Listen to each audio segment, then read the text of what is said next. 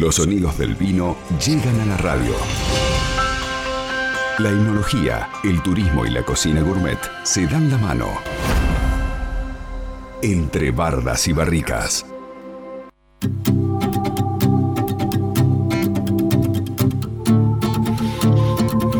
Y vamos a hablar de una, columna que nos gusta, nos gusta mucho a nosotros, hablar de, vinos y le vamos a dar la, bienvenida a Belén Tabosi, que ya está con nosotros. Eh, ella es técnica superior en enología y viticultura, además es guía de turismo allí en Bodega Familia Schroeder. Y seguimos hablando de las curiosidades del vino, a nosotros nos encanta. Belén Tabosi, bienvenida, buen día. Hola chicos, ¿cómo están? Si yo te pregunto, ¿cuál fue el primer vino del mundo? ¿Vos tenés esa respuesta? Sabés que el, primer vino del mundo está dado 6.000 años antes de Cristo. 6.000 antes de Cristo está dado por los egipcios, que en realidad vieron que los egipcios ya tenían una vida muy lujosa de por sí, tenían esas fiestas para embriagarse y usaban el vino. Así que ellos lo inventaron al vino directamente, pero era intomable de lo feo que era ese vino. ¿sí? Ah, está dado que era sumamente intomable, sí. Así que ya antes de Cristo, chicos, ya se embriagaban. Hay otra cosa que quiero saber. ¿Viste que cuando se brinda se chocan las copas, que dicen que tampoco hay que chocar las, las copas, ya lo que voy a decir. Eh, y se dice chin chin. ¿De dónde es ese chin chin? Bueno, chin chin o chin chin, viste que por ahí no se sabe bien cómo se escribe, cómo se dice. En realidad era el chocamiento de copas para evitar que tu oponente, en este caso de las guerras, estamos hablando ya de época de egipcios, directamente te envenene, ¿sí? Vos al tocar una copa con la otra es como que rebotaba el vino y podía pasar las gotas de vino de una copa a otra. Entonces, en ese ah. movimiento, como que te suponías que tu oponente no te estaba envenenando porque no tenía drama en chocarte tu copa.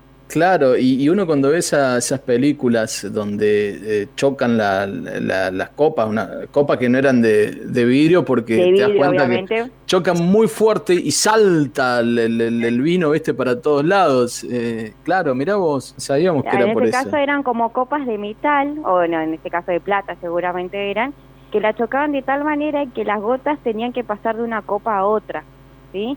En ese pasaje de gotas era que vos te asegurabas que tu vino no estaba siendo envenenado por el que te lo dio, justamente.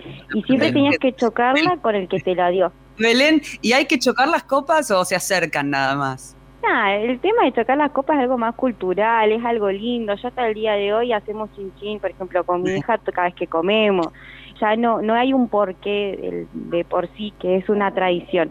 En sí no hay que chocar las copas por el tema de que si es cristal se rompe y bueno, hay un montón de cosas. Pero en sí es algo como que es cultural y ya nos quedó. Como Navidad, Año Nuevo es chin chin, salud. Es algo muy lindo, pero la historia es fea. Pero yo le escuché a esta mujer, eh, Majo, que era especialista en ceremonial y protocolo. Protocolo. Eugenia de. Esa, esa mujer dijo... Que quedaba, en algún momento que la copa no se choca. No se choca ni se cruza. Ah. También. No se choca ni se cruza y siempre es con la mano izquierda, no con la derecha, viste que, son cosas como... Pero bueno, en un momento después de una comida, que ya te tomas una botellita de vino y después que te des alcohol, ni te acordás si es con la derecha o la izquierda. Ah. Te, Estoy pensando, ¿viste los, enamorados cuando, o las películas, los casamientos que cruzan los brazos y pasan las copas una con otra? No, por favor, no. Eh, sí, Martín. Belén, en relación al tema de las copas, ¿cómo agarrar la copa? ¿Hay alguna algún tip eh, o algún consejo? Bueno, en realidad la copa jamás se tiene que agarrar de la parte superior, o sea, de la pancita sería, porque se calienta obviamente el vino, pero eso pasa con cualquier bebida. Muchos dicen, eh, se tiene que agarrar acá porque el vino pierde. No, no, en realidad con cualquier bebida. Vos si la agarras el vaso, obviamente calentás el, vidrio y se calienta la bebida adentro. Siempre hay que agarrarlo por el cuello, por el palito, siempre por ahí. Eh, después como vos te sientas más cómodo, pero en realidad el tema de cómo agarrar la copa es para el vino como para cualquier bebida, ¿sí? es algo de, de que calentás y obviamente la sensación de alcohólica se eleva y vos sentís más el alcohol y menos los gustos frutales que vos querés después en el vino. Tal cual. Y, otra cosa, Belén, el tema de lo que es el, vino, el descorchar, esto de que uno a veces ve en un restaurante cómo te sirven el vino, este, te descorchan el vino en, el momento y ves que, ya sea puede ser un sommelier o quien, el mozo o quien sea, ves que lo hace muy suavecito, incluso no se escucha el famoso, bueno, no lo voy a hacer el ruido ahora, pero cuando descorchás una... Eh, ahí está, gracias Exacto. Arco. Eso, ¿está bien? ¿Está mal? Se dice que se estresa el vino. ¿Existe esto? ¿Tiene que ir al psicólogo el vino? Y la verdad que sí, se estresa y yo también voy al psicólogo cuando hacen eso, no solo el vino. Porque le entra oxígeno al vino, el, famoso PAP es aire, ¿sí? Cuando hace PAP, vos estás ingresando o, o también te puede indicar que ese vino tiene oxígeno adentro, ¿sí? Que ese vino puede ser que no esté en buenas condiciones de por sí. Acuérdense que el oxígeno es el peor enemigo del, del vino y nos pasa de ser un alcohol etílico a un ácido acético que queda lindo el acheto. O sea, es como un nombre lindo es el acheto, o sea, se nos eh, picó el vino, ¿está bien? Entonces Claro. ese PAP nos indica que o tiene oxígeno al vino, que no está en buena condición, o directamente le ingresamos oxígeno para que ese vino después se ponga feo.